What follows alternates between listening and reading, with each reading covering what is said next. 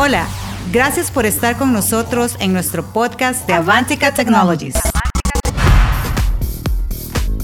Llegaron los robots y para hablar al respecto hoy tenemos a Rodrigo Vargas, quien es el Corporate Delivery Director de Avantica Technologies.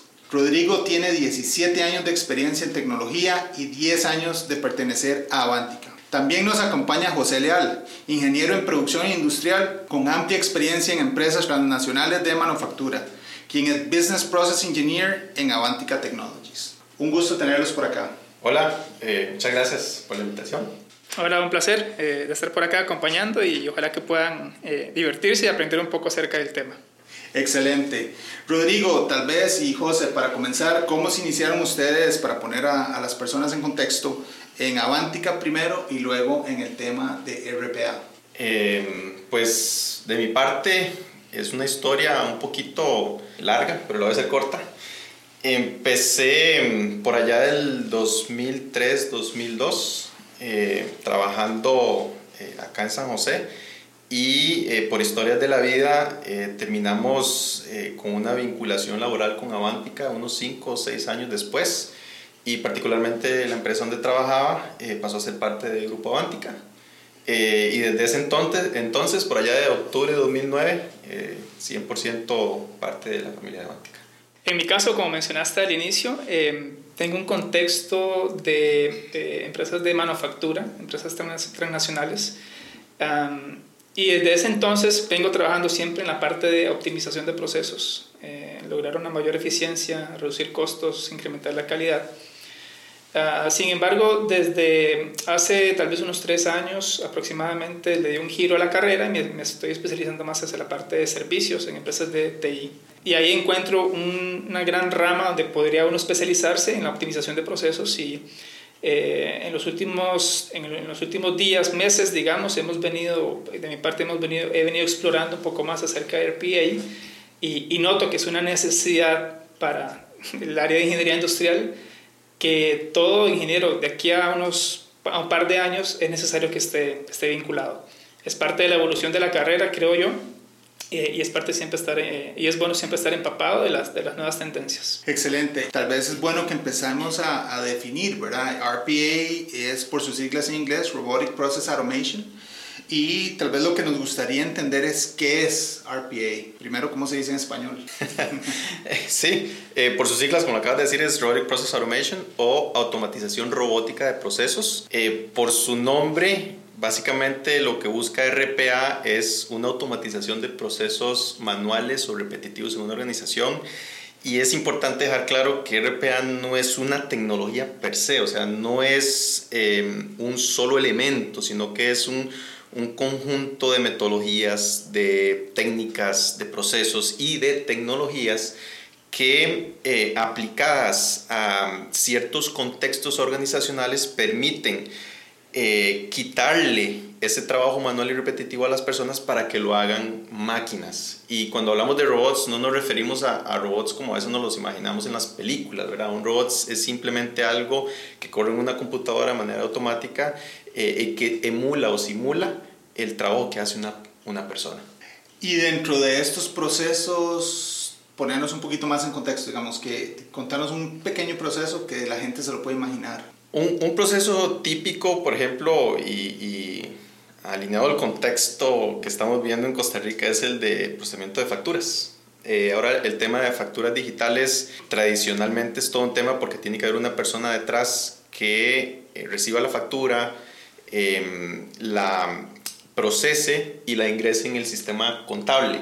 Son muy pocas las compañías que tienen sistemas que hacen todo de manera automática, aunque ya están empezando a salir, pero el costo de crear un sistema nuevo que automatice todo el flujo por completo, desde que se recibe la factura que envía Hacienda por, por correo hasta que queda registrado en el sistema contable, es, puede ser elevado bastante el, costo. Eh, RPA en ese caso lo que hace es eh, reemplazar a la persona. La persona típicamente accede al correo, baja los archivos, hace la validación manual en el PDF y luego los ingresa manualmente en el sistema. Como cualquier aplicación, abre el sistema, abre la sección donde se registra factura, registra, etc.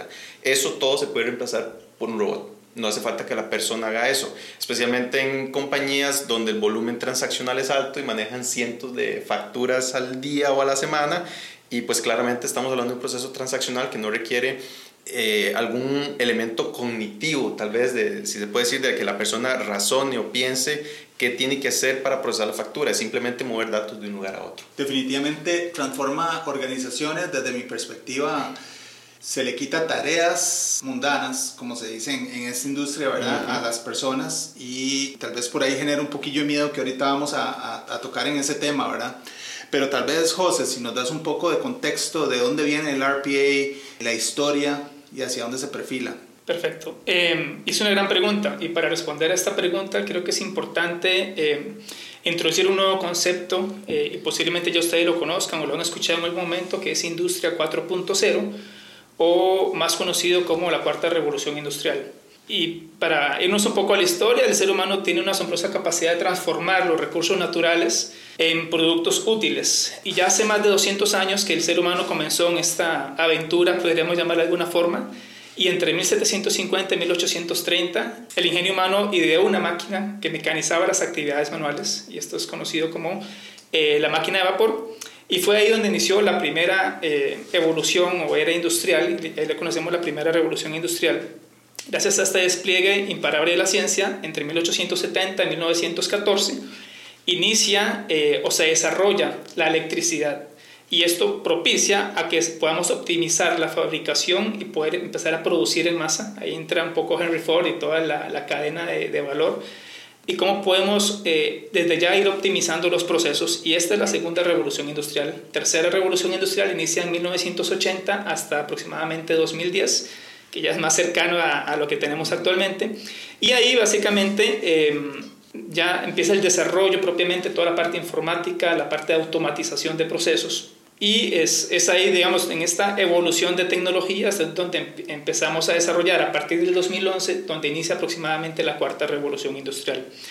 Eh, propiamente Industria 4.0, la tendencia a la automatización y el intercambio de datos de las tecnologías de fabricación mediante tres elementos principales, Internet de las Cosas, sistemas cibernéticos físicos y la computación en la nube.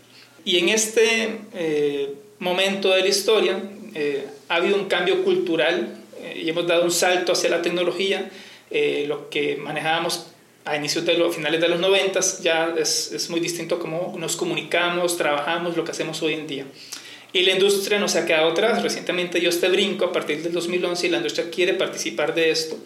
Eh, y es aquí donde eh, la robótica tiene un papel importante en la parte de automatizar los procesos y es aquí donde surge RPA donde eh, encontramos la necesidad de poder eh, hacer más eficientes los procesos, hacerlos más rápidos, eh, y sabemos que la cultura o la industria ha venido evolucionando y entonces toda la cadena de valor que propiamente conocemos, donde están los proveedores de los materiales, donde está el inicio de la cadena de valor, se contrata el personal, hasta la puesta final del producto en el mercado, donde llega el cliente y lo vende y lo compra, eso está cambiando y posiblemente en los próximos años eso va a cambiar. Y propiamente en este caso, eh, RPA va a eh, mejorar mucho tiempo de entrega, eficiencia de los procesos. Y una pregunta ahí, porque digamos, bueno, el tema de robóticas, para los que nacimos antes de los millennials, para no darle edad, este...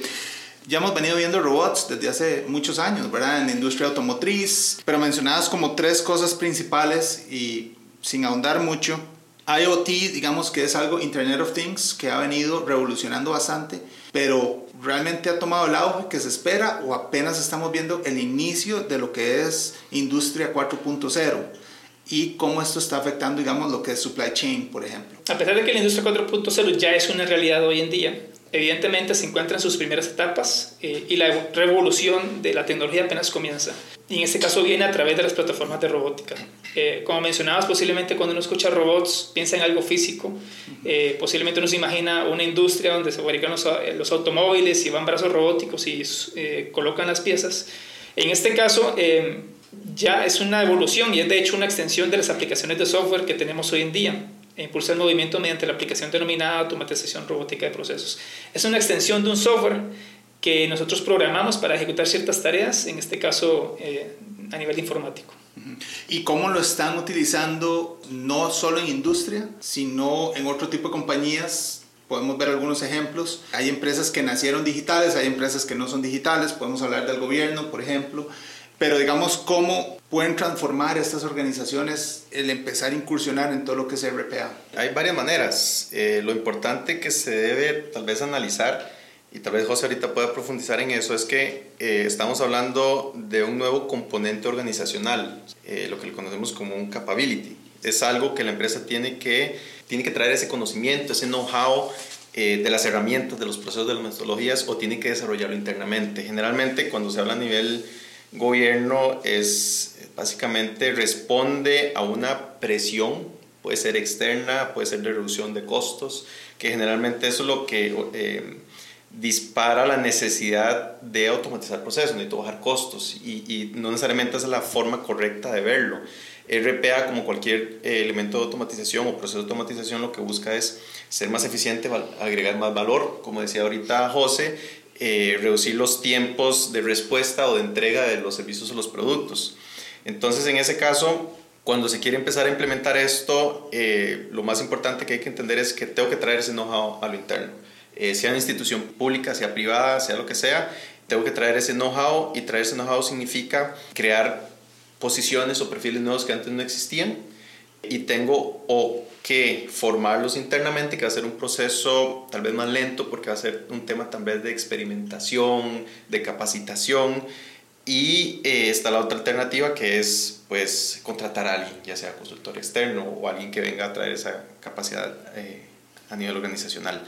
Y de ahí en adelante el desarrollo pues va a responder mucho a la madurez que tenga la organización en términos de, de procesos, porque automatizar un proceso repetitivo no es tan sencillo como eh, identificar qué es lo que más me molesta o dónde creo yo que puedo generar un mayor rédito o, reducir más costos. Tiene que responder a toda una estrategia organizacional y tiene que responder a una madurez. Y solamente después de ese análisis, eh, poder implementar RPA va a ser exitoso porque muchos em, de los fracasos que se ven en RPA son similares a los que vemos con em, proyectos de, de, software o ingeniería, que es que no se entiende muy bien qué es lo que quiero lograr o cómo lo quiero lograr y, y, se tienden a forzar dentro de la organización eh, y no responden necesariamente em, a una estrategia o no están muy bien fundamentados, lo que ocasiona que efectivamente no, no se tenga el respaldo de, de, los mismos tal vez directivos, pero lo más importante acá es un tema de respaldo de la, de la gente que trabaja en la organización. Porque como ahorita lo decías, es un tema de que cuando hablamos de robótica, automatización, hay un miedo infundado ahí, natural, ¿sí? Pero la estrategia no va nada más en quiero reducir costos, voy a implementar RPA. También tiene que abarcar todo el ambiente y el componente humano de una organización. Y ahí tocas dos temas súper importantes y es el tema de la estrategia. Entonces, tal vez mi pregunta ahí es, ¿por qué hasta ahora escuchamos de RPA en Latinoamérica? ¿O por qué las organizaciones no lo tienen como en su top de prioridades para innovación, digamos, interna, para mantenerse relevantes en el mercado? Sí, eh, como decía antes José, eh, RPA viene desde, hace mucho. Tradicionalmente las organizaciones han utilizado sistemas tipo ERP, eh, de, gestión interna de planillas, cadena de suministro, inventario, etcétera, eh, eso ayudó mucho a automatizar esa gestión. Luego pasamos a herramientas tipo BPM, BPM o Business Process Management, o sea, gestión de procesos y también empezamos a ver ciertos tintes de automatización de esos procesos, pero en herramientas que eran muy inflexibles. Y luego vemos que eh, tecnologías que tradicionalmente se han estado utilizando para automatizar procesos, pero desde la línea Em, de, diseño y construcción de software y de componentes electrónicos, pues se llevan al campo organizacional. Em, y es a partir de esa fecha que eh, empezamos a oír bastante de RPA, principalmente porque las organizaciones, las instituciones, las empresas que lo han empezado a utilizar han empezado a, a demostrar las ventajas que ofrece, que trae la organización y donde también vemos una explosión de compañías que ofrecen herramientas muy puntuales con muchas facilidades de integrar eh, precisamente no solo la tecnología, sino las diferentes metodologías. Y lo más importante, por el avance que ha tenido la tecnología, se ha despegado completamente eh, eh, la capacidad de automatizar de los ingenieros y se le lleva esa, esa capacidad a las personas que no saben de ingeniería de software o programar. Tienen que tener un, o sea, tienen que tener un fin claro, ¿verdad? O sea, aunque Exacto. las herramientas... Pero a lo que voy es que es, desde el plano personal, Sí. la, la, la, la tecnología en este momento lo permite. Claro.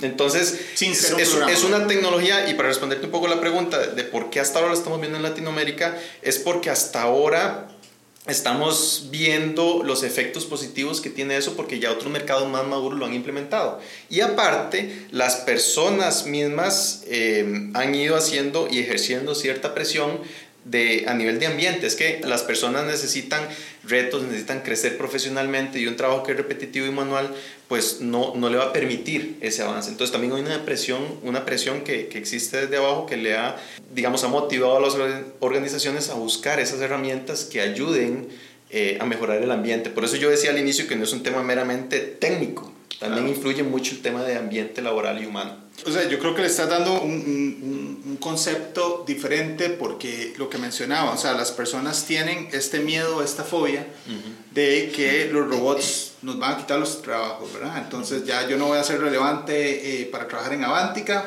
porque van a contratar 10 robots y van a despedir 100 personas, lo cual no es cierto.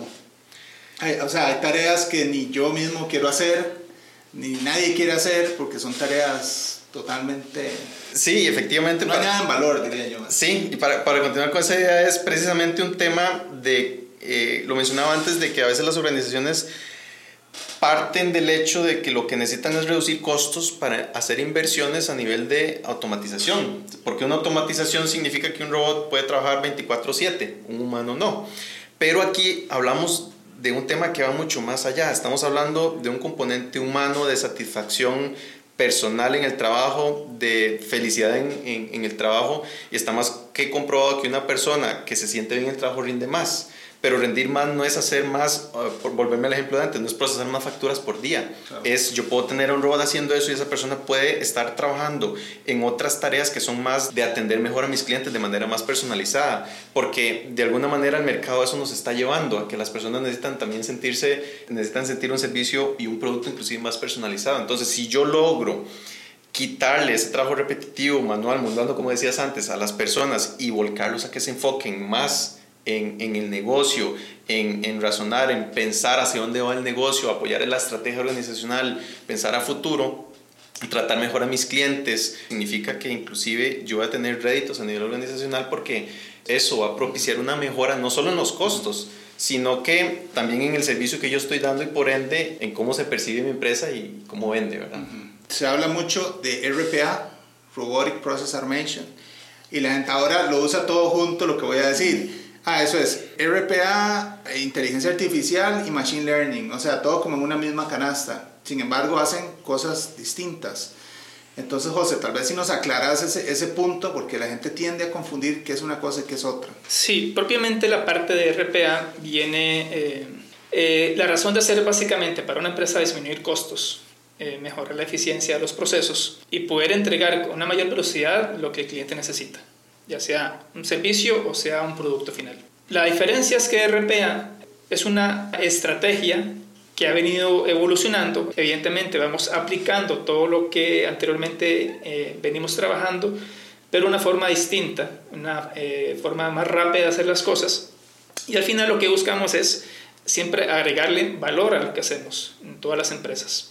Por ahí es que las eh, organizaciones tienen mucho interés eh, y siempre las eh, empresas buscan lo que es más eficiente, lo que produce mayor revenue, mayor ganancia eh, en el menor tiempo posible. Entonces tal vez la, la, diferencia puntual de RPA es que está muy enfocado a la parte de procesos. Que las otras... y, y que de hecho eh, Machine Learning y AI o inteligencia artificial lo que vienen a hacer es a complementar Claro. RPA. O sea, como decíamos antes, RPA es un conjunto de metodologías, técnicas, tecnologías.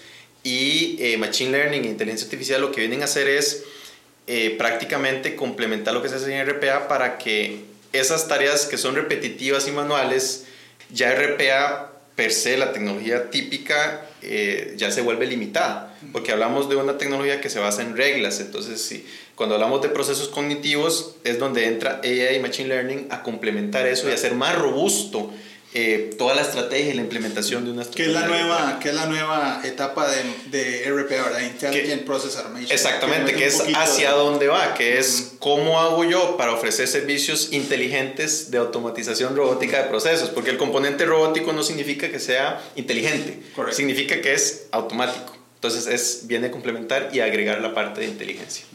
Excelente, o sea, venimos hablando que los robots nos pueden complementar que nos agilizan y nos dan más eficiencia a los procesos, eh, tenemos un mayor control de calidad. Entonces, realmente, en, en, lugar de ver, y me gusta mucho la perspectiva que das, eh, Rodrigo y José, de no es que nos vienen a quitar los trabajos, es que nos vienen a ayudar a también mejorar nosotros como personas para dedicarnos a otros temas que nos hacen más felices, ¿verdad?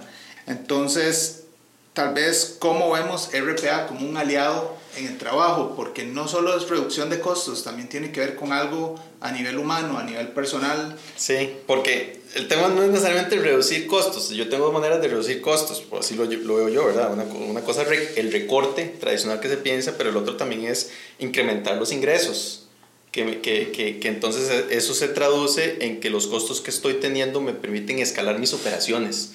O sea, RPA también puede verse desde esa perspectiva con la misma fuerza laboral humana, yo puedo escalar mis operaciones. Y efectivamente eso es un gran tema en organizaciones, inclusive que están limitadas tal vez de personal o, sus programas de capacitación son muy costosos y todo el asunto.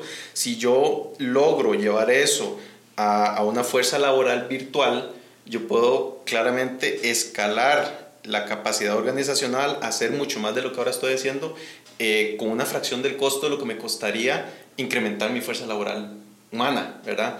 Y el tema que decías antes me, me, parece excelente la palabra para, para ejemplificar eh, cómo yo veo RPA y es el tema de complementar el trabajo de yo como persona. Porque esas cosas que me quitan ese tiempo para pensar qué es lo que no pueden hacer las máquinas, precisamente lo están haciendo las máquinas. Entonces es más un complemento, más que un reemplazo de labores.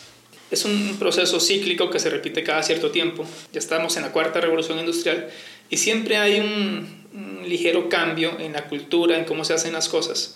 Entonces no es, no es que es algo nuevo y es algo eh, que tengamos que tener alguna fobia contra la parte de robótica porque eh, el ser humano está acostumbrado al cambio. Evidentemente todo cambio tiene cierto sacrificio que hay que hacer, pero como lo mencionaba Rodrigo, eh, más bien yo creo que es una oportunidad de, de, crecimiento, no solamente a nivel de empresa, sino también a nivel personal. Eh, se van a abrir nuevos puestos de trabajo que hoy en día no existen eh, y los beneficios siempre de poder tener una cultura más agradable en el trabajo, de hacer las cosas que a mí me gustan, no solamente voy a facturar y hacer algo tan repetitivo que al final cansa y tal vez pierde el sentido de lógica, y poner a la gente a trabajar en temas más estratégicos, formarlos, involucrarlos más en la parte de, toma de decisiones, creo que sin duda alguna es una, una ventaja un beneficio bastante grande que trae de por sí la parte de, RPA. Pues muchísimas gracias. Con esto concluimos nuestro primer podcast sobre RPA. Vamos a estar publicando uno cada 15 días. José Rodrigo, muchísimas gracias y pues los esperamos en el siguiente podcast. Gracias por escucharnos. Te esperamos en la próxima y no olvides suscribirte a nuestro canal Avantica Technologies.